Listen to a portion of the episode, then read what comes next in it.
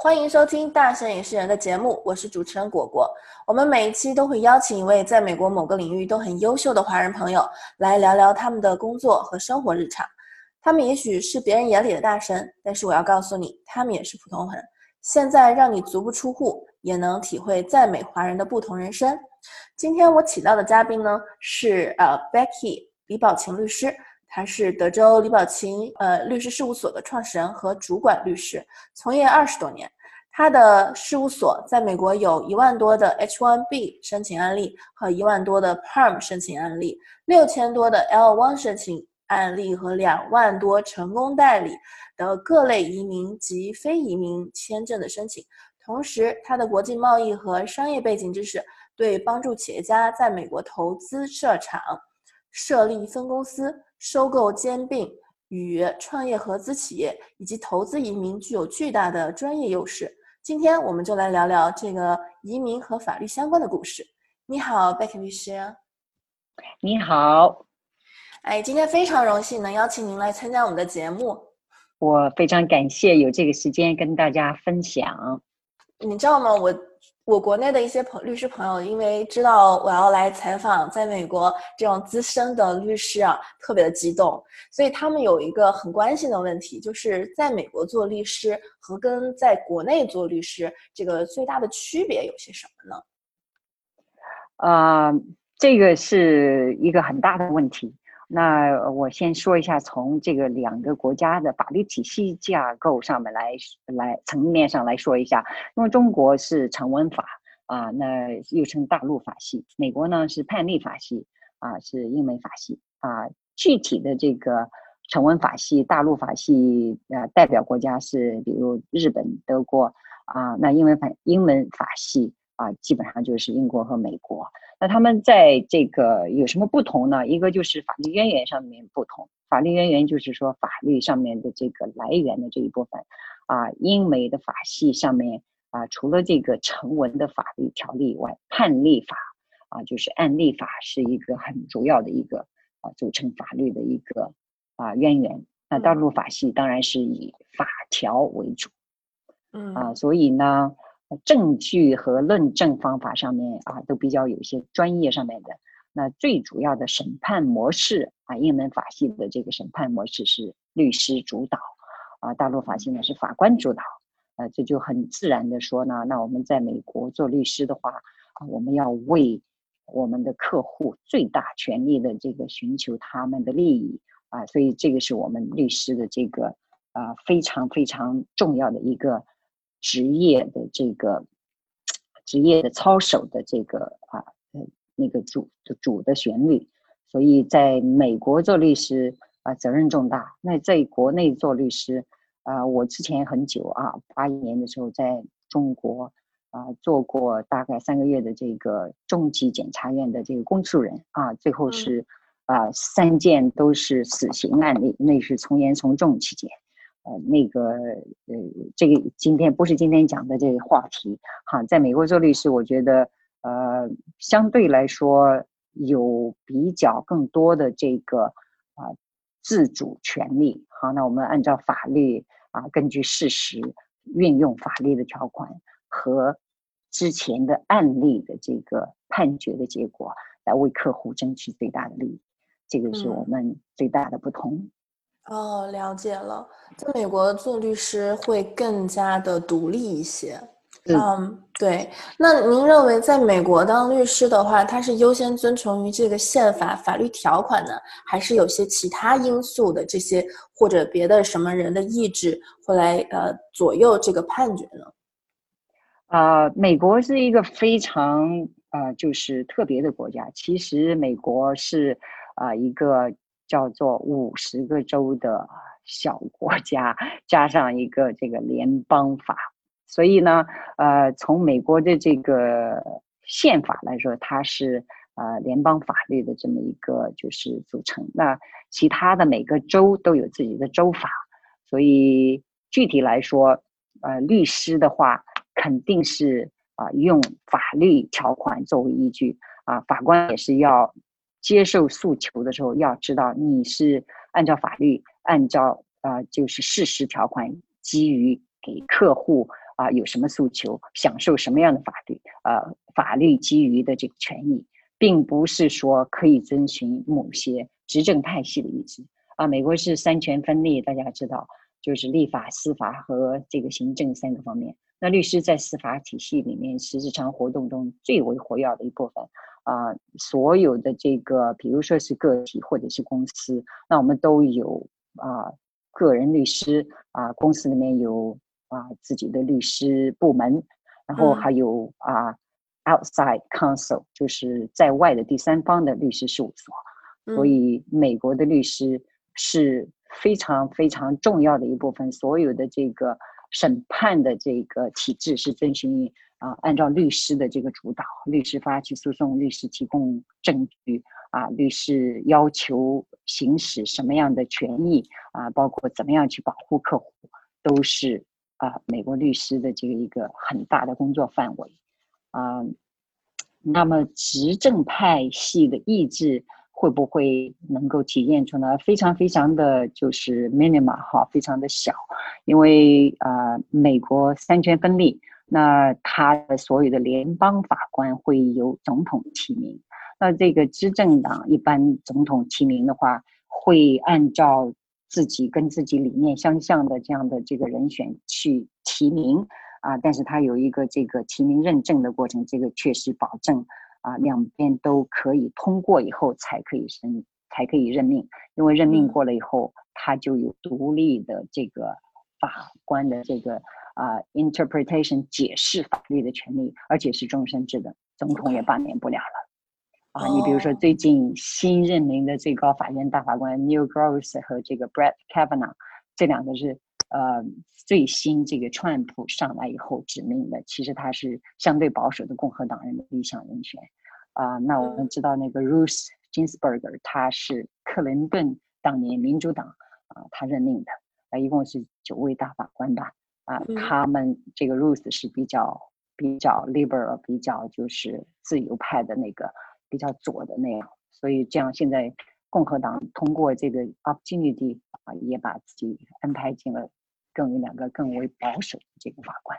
嗯，是相对于这个，我感觉美国的这种呃律师行业来讲的话，其实还有这个整个体制体系，让国内的律师非常的羡慕，因为很多人都会跟我讲，就是在从业的国内的从业律师会跟我说，他说这个感觉。嗯，辛辛苦苦在中国读了这个法学院，考了执照出来，但是呢，嗯，没有做到非常的 independent，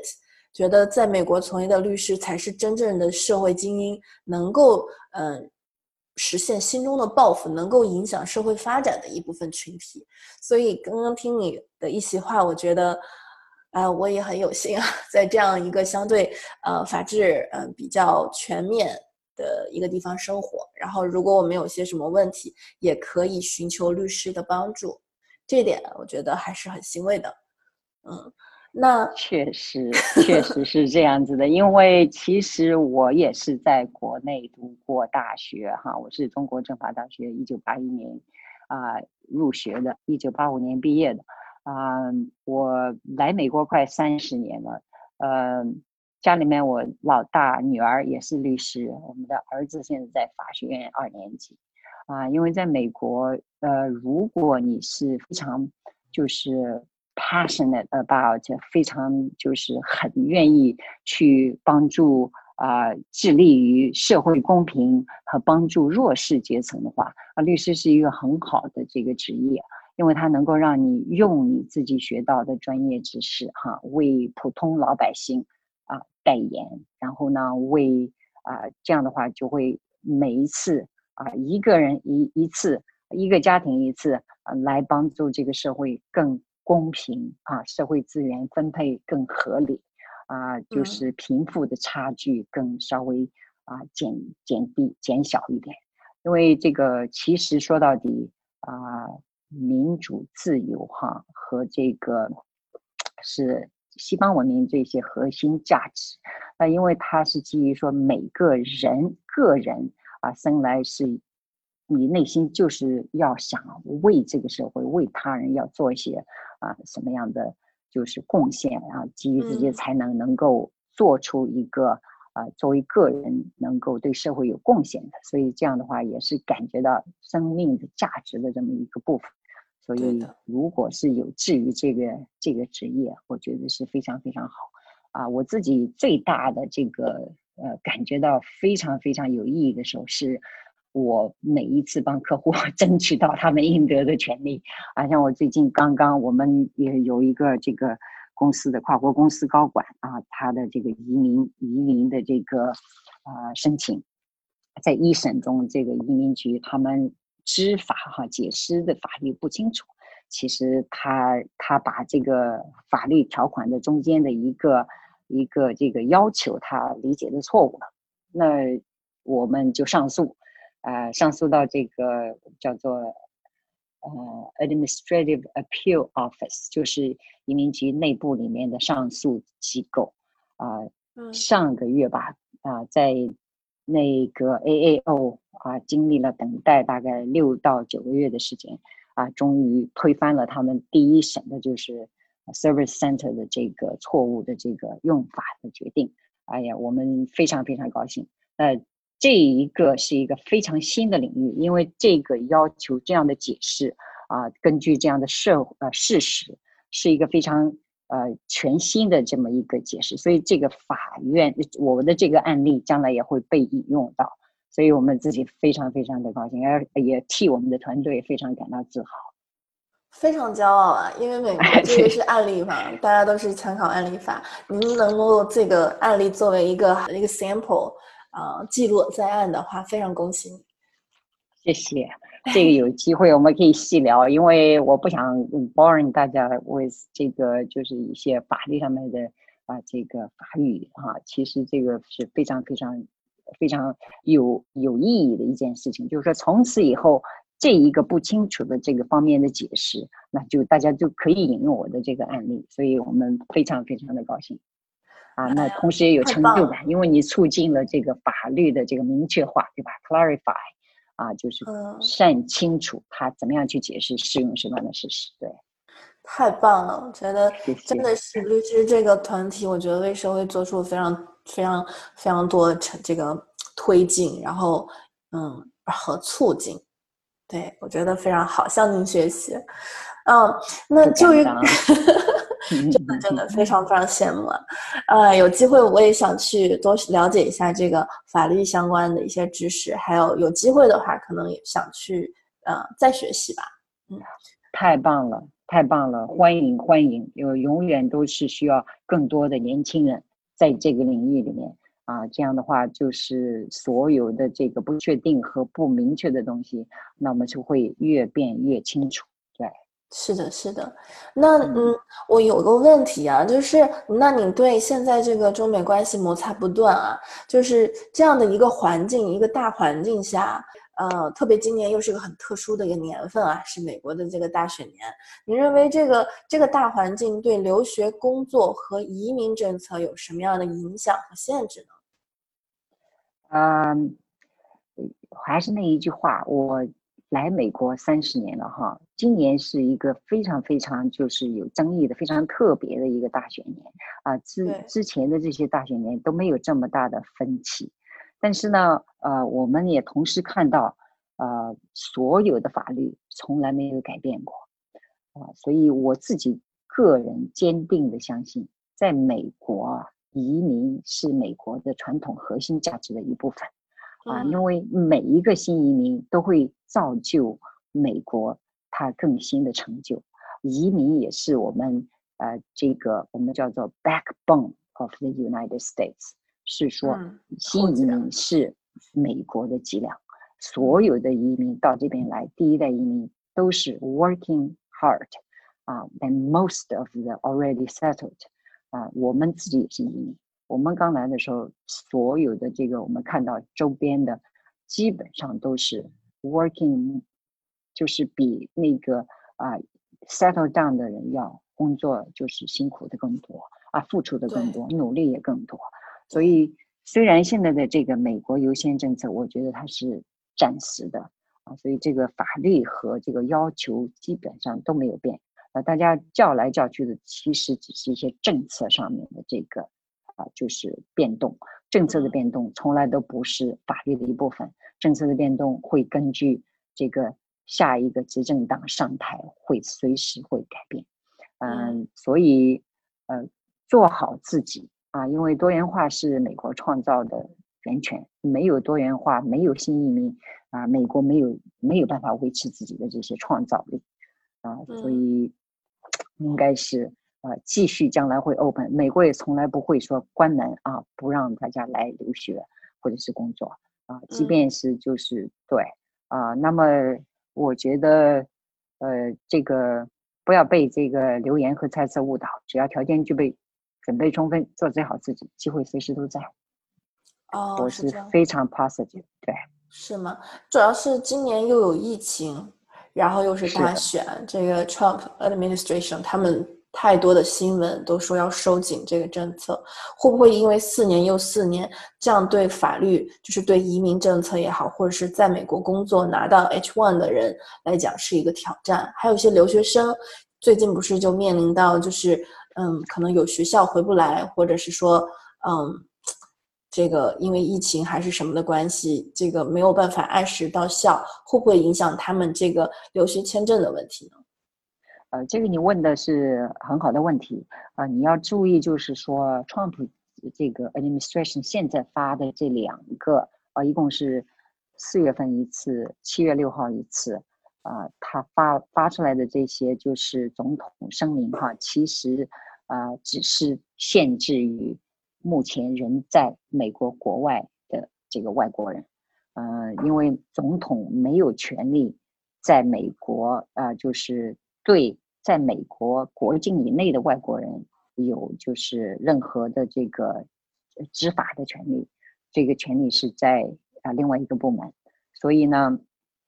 他可以说延期你新来的，你如果没有 H one 没有 L one，那你要到一月一号二零二一年的时候再说。嗯，但是这个留学哈，如果人已经在美国境内，你可以去转，你可以去延，你可以去。啊，做其他的这个选项啊，这个法律都没有变，所以是两块。如果人现在在国外，那只有是做好准备啊，等就是这个 presidential proclamation，它是总统令解解效以后，明年会是一个新的篇章。如果人在国内，这在美国国内，这些其实没有太多的影响。但是我们看到他是试图要把这个水管哈，大概是想越拧越紧啊，有些可能会出台的一些政策啊，也可能针对有些专业啊，他会非常非常就是呃细分一些。但是总体的这个，你比如说是学呃，我们之前听到过像呃，包括。有这个 STEM 的这些啊专业的可能会受到限制啊，另外一个是公派的，或者是有 certain 有一定相关关系，就是资金从那边来的，可能会被啊被 terminate 被停止掉啊，包括甚至是说，如果是有些什么政治党派身份的话，也可能会不能来。这其实这个已经是在法律上面，他之前没有执行起来，所以我们还要继续观察。但是总的趋势。啊，即便是这个执政党这种各种各各样的努力，移民法律没有变，因为法律的改变它要走过程序，所以 legislature 的这个 process 本身就是一个非常漫长的呃程序，而且要经过啊就是国会的这个两两会来通过，所以它比较费时间，所以他们现在做的都是一些政策上面的调整，政策上面的调整。啊，没有法律的那个价值，所以一挑战它可能会就会改变。那么大家可以记得，就是比如说是他一开始说，如果是全部 online 的话，那 F1 学生就不要再进来了。所以哈佛大学呃发了一个 lawsuit 以后呢，然后这个他这个 executive order 行政命令又改了，所以就你就可以看到，对，它是它是比较方便来能够动，但是我们的基石和这个 bedrock 这个法律其实没有变。对，因为那修改那个过程比较漫长。对对对，大家还是要放宽心。我认为这个美国还是基于这个自由的，嗯，然后没有是没有什么人能够完全左右这个法律法规的，所以啊，我们就且看后续发展。因为我真的有的时候看新闻，真的是今天跟明天，也许就是两个截然不同的一个观点或者是走势。对，确实是这样。啊，那就现在你知道，就是呃，TikTok 是作为一个代表案例啊，这个公司之间，科技公司之间的这个摩擦也开始在加剧。这个中美之间会有在经济上、科技上，还有可能方方面面其他方面进行摩擦。那呃，我知道您在这个呃国际贸易跟这个商业这块的法律法规也是相当了解的，也帮助了很多的企业啊。在美国投资或者收购兼并，或者是一些其他的这种企业方面的一些援助。那您认为就是在这个，就举个例子吧，在 TikTok 的这这这块事情上，对未来的一些中国企业有什么样的一些建议呢？或者是说对这方面，呃，投资人有些什么样的呃建议呢？嗯，对。这个话题呢，它比较复杂，它扯的面也也非常广哈，不是几句话能够讲得清楚。但是呢，我们可以从一个小小的这个角度啊来点到为止哈。嗯，我们汇总一下这个中国企业在美国被打压和限制的案例呢，啊，你会发现他们几乎都出现在合规的问题上。对合规所谓的合规，就是说你如果在美国运营和经营和运作。啊，那你应该遵守当地的法律和规矩，啊，也就是说有一些游戏规则一定要遵守，啊，比如说中兴和华为，这个大家也是看着就是被越打越弄，然后就是中兴和华为呀两个不同的这个就是呃结果，现在哈，那中兴到最后是被罚了以后，然后现在有这个合规的团队啊进驻。所以呢，它还稍微可以能够做一些啊，就是运行。那华为的这个就是，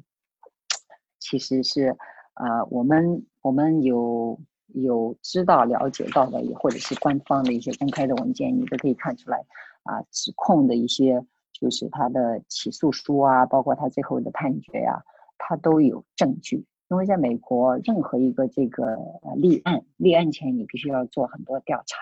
相关事实调查。呃，任何一个联邦法律上面的这种违规的这种调查，至少是两到三年的这种调查。所以，嗯，我可以说的这个，跟大家后续要如果有兴趣在美国市场，或者是进一步做啊这个业务的话，一定要 making sure 我们在美国遵守当地的就是法律要求和其他的这个合规方面的要求。是来美国发展就要入乡随俗哈，不要把这个本土的一些文化习惯啊带到这个不同法律制度中，这样的话会有碰撞，会出问题。是的，是的。我觉得你看很多的呃中国移民到美国来，其实也多多少少会有一些案例，就是这个。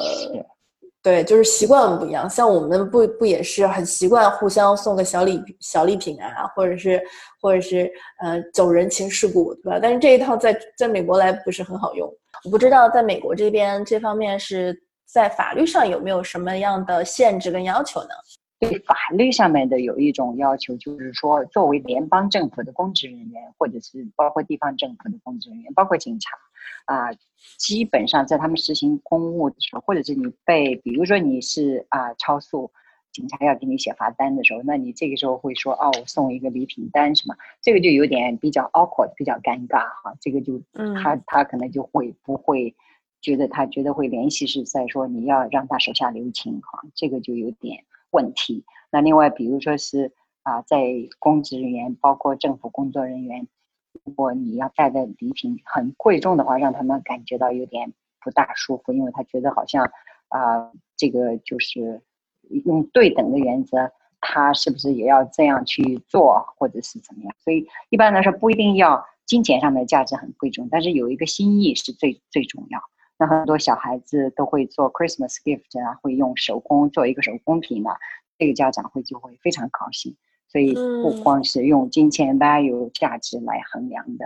哦，所以在美国就是，嗯，送礼物要比较注意，嗯，心意是可以接受的，但是如果价值太高的物品的话，就要稍微呃注意一些，对吧？特别是就是面对这种公职人员或者是 federal 这种呃 officer，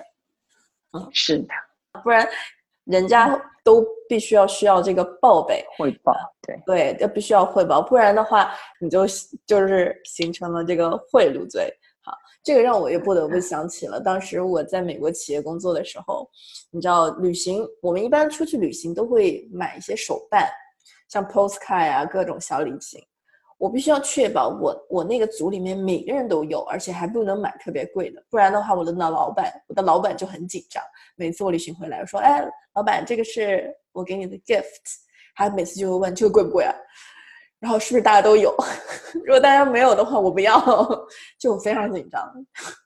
所以文化体系是真的不一样。总的来讲的话，我觉得这个，嗯，中国的。投资人或者中国企业想要在美国发展的话，一定一定要先了解当地的一些文化、当地的法律法规，这样在不违法当地的这个违反当地的游戏规则前提下，那中国的公司是没问题的。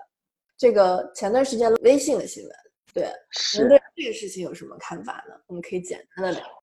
内容比较多，预知后事如何，请听下一集的大神影视人的节目。我们下期再见。